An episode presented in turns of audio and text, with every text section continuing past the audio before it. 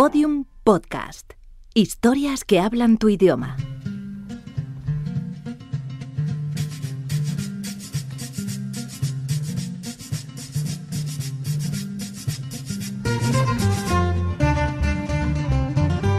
Nómadas.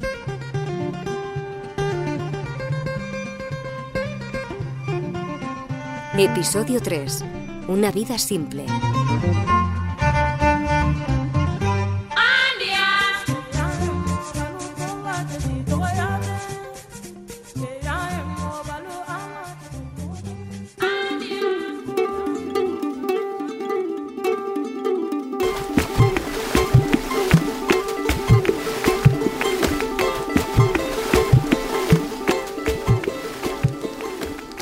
Sentados, echados sobre las esterillas, los hombres beben té. El té verde es muy amargo y muy dulce y se toma en un solo vasito que circula entre los hombres que haya. Un hombre, siempre un hombre, lo prepara. Limpia el vasito, mide con él la cantidad de hebras de té, la cantidad de azúcar y lo pone en la pava. Y cuando ha hervido el hombre, siempre un hombre, lo va escanciando desde lo alto para que haga espuma. La pava es roja o color lata, muy chiquita. Le cabe al hombre en la palma de la mano y hay un brasero enano para calentarla. El hombre, si es un hombre, acomoda las brasas con los dedos. A veces, pocas veces, el hombre convida un té a una mujer que haya. No suele suceder, en general las mujeres están tan ocupadas. Ellos, sobre las esterillas, conversan, dormitan, piensan, se preocupan, esperan el retorno del rebaño. Moscas sin rumbo, sin tarea. Las moscas hacen denso el aire. Cuando las bestias se van, quedan las moscas. Miles de moscas, por todas partes moscas. En África ser viejo también es grave, pero no es tan grave. Los hombres tienen la ventaja de que los respetan, les piden su opinión, los nombran jefes de sus pueblos. Las mujeres, que ya no están sometidas a un energúmeno que les hace un hijo cada año y además tras una vida de cuidados, pueden decir lo que se les canta, cualquier barra basada. Fatimata Galoso, la madre de Baidir, dice que tiene, quién sabe, 80 años y que le gustaría comer más, pero que no puede quejarse, que ha tenido una vida larga y plena. Que cuando era una niña era muy bella, dice, y la cara se le ilumina con una luz rara.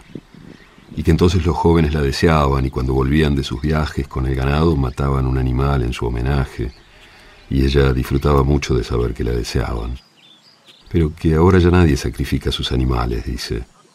Y yo le pregunto si es que hay menos, y ella que no, que hay tantos como antes, que lo que pasa es que ahora a las personas no les importan los demás, que todo es yo, yo, yo, esto es mío y lo mío es mío, no para ti.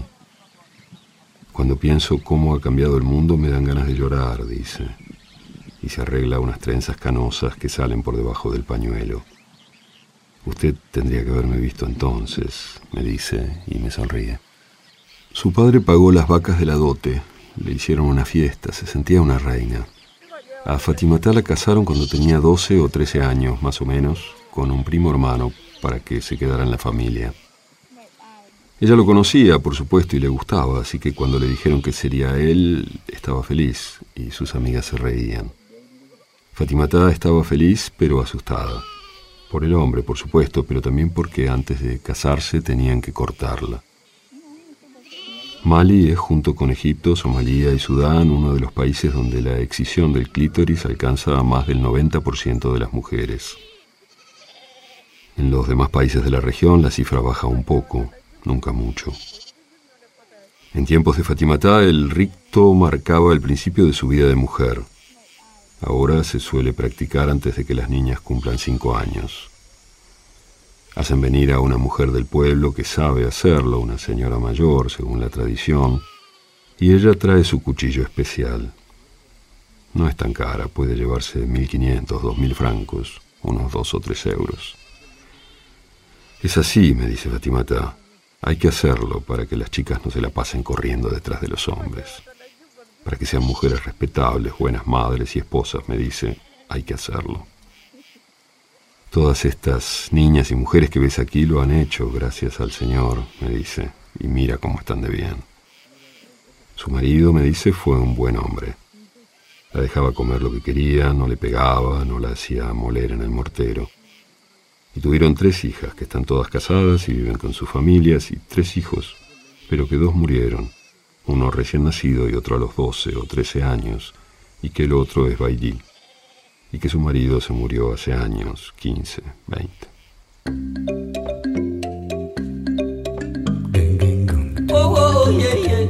No tienen electricidad, ni agua corriente, ni ningún libro, ni ninguna revista, ni un colchón, ni saleros, ni llaves, ni corbatas, ni una televisión, ni una nevera, ni vacaciones, ni feriados, ni café, ni atascos, ni ascensores, ni escaleras, ni platos, ni cucharas, ni compañeros del colegio, ni pañuelos, ni vencimientos, ni una cocina, ni una casa, ni floreros, ni cuentas en un banco, ni gaseosas, ni chocolate, ni rompecabezas, ni cumpleaños, ni edad precisa, ni un futuro distinto, ni un pasado distinto, ni sushi, ni patatas fritas, ni ordenadores, ni lámparas, ni mar. Ninguno ha visto nunca un mar. Ahora ser nómada es una anomalía, una supervivencia. Ahora ser nómada es para algunos una necesidad, o una condena, o un orgullo, o algo tan natural que no parece ni condena, ni orgullo, ni necesidad. Una forma de vida. Su pequeña choza no está terminada, Todavía falta el techo, así que la abuela Fatimata lleva días durmiendo sobre una plataforma de rama, pero al raso. Anoche hizo frío, dice, porque el termómetro debe haber bajado hasta los 25. Pero dice que igual prefiere esto, que no le gustaría pasarse la vida en el mismo lugar, cuidando sus animales, cultivando la tierra, que esto es lo que le gusta. Esto es lo que hicieron mis padres, los padres de mis padres, es lo que yo quiero hacer me dice. Yo le digo que hay gente que cree que es mejor ser sedentario porque se puede mandar a los chicos a la escuela. Pero si mandamos a los chicos a la escuela, ¿quién va a ocuparse de los animales? me dice. ¿Y usted no cree que si fueran a la escuela podrían aprender cosas que después les permitirían vivir mejor? No sé, no importa. Nuestro modo de vida es este, esto es lo que siempre hicimos, dice. Esto es lo que debemos hacer. Según los baremos habituales, es una población en grave riesgo. Chicos no muy nutridos, que no saben leer, que no van a la escuela, que no tienen buena atención sanitaria, que empiezan a trabajar a los 5 o 6 años. Contra estas cosas luchan todas las ONGs que en el planeta han sido y sin embargo, al verlos, es difícil no pensar que de alguna forma son felices. Felices de un modo que quizá no sea felicidad, lo que para nosotros podría ser felices. Una vida simple, sin más complicaciones ni objetivos que vivir, cuidar los animales, casarse, tener hijos que vivan, cuiden los animales. Los imaginamos mejor conectados con la naturaleza, con el mundo. Les envidiamos por momentos que sus preocupaciones sean solo conseguir la comida suficiente, el reposo suficiente, los hijos suficientes e ir viviendo. Vivimos en sociedades donde nada parece suficiente y nos gusta y nos jactamos. Alguien dijo alguna vez que el capitalismo es como un avión. Si no avanza, se cae. Vivimos en sociedades que se creen que avanzan. Sociedades que han avanzado lo bastante como para convencer a otras de que lo nuestro es un avance y deben imitarlo. Vivimos en sociedades donde falta casi todo lo que ellos tienen y sobra lo que no. El campamento siempre está cerca de algún pueblo. Cerca de los pueblos están los pozos donde van a beber los animales. Y en los pueblos están los clientes que comprarán la leche que dan los animales. Ahora el campamento de Bailí y los suyos está cerca de Seundé, un pueblito de unos cuantos cientos, plácido, sereno. En la plaza del pueblo, bajo los árboles frondosos y la luna, dos docenas de chicos miran en una tele una película romántica de los años 50 en blanco y negro. Las mujeres lavan ollas muy tiznadas, las cabras balan, si es que las cabras balan. Kefi charla con sus amigos, echados bajo un árbol. Kefi dice que él también es un nómada y para demostrarlo intenta decirlo en castellano, porque se ha pasado años de migrante en Barcelona. Kefi acaba de casarse y ahora lleva unos días recluido con su esposa en la casa del brujo del pueblo. Ella no puede salir ni ver a nadie. Él sale de tanto en tanto a ver a sus amigos, pero ninguno le pregunta lo que importa. Cuando un fula se casa, la primera semana es decisiva para su matrimonio. Los que pueden van a pasarla a casa de un brujo y le pagan para que los proteja de hechicerías diversas y así puedan cumplir con sus mujeres. El brujo ayudará al marido con palabras, pociones y pomadas, pero siempre queda la posibilidad de que no lo consiga. Entonces el marido derrotado saldrá a buscar al hechicero rival que lo volvió impotente y le pagará más todavía para que le devuelva lo que le ha quitado. Kefi con sus amigos. No pueden preguntarle lo que importa. De estos pueblos también salen pastores que quizás se pasen seis, ocho meses buscándose los pastos. Dembadia dice que, aunque ya tiene más de 60 años, no lamenta tener que partir mañana o pasado. No, para mí es una alegría, es mi tradición, es lo que siempre hice y me alegra poder hacerlo todavía.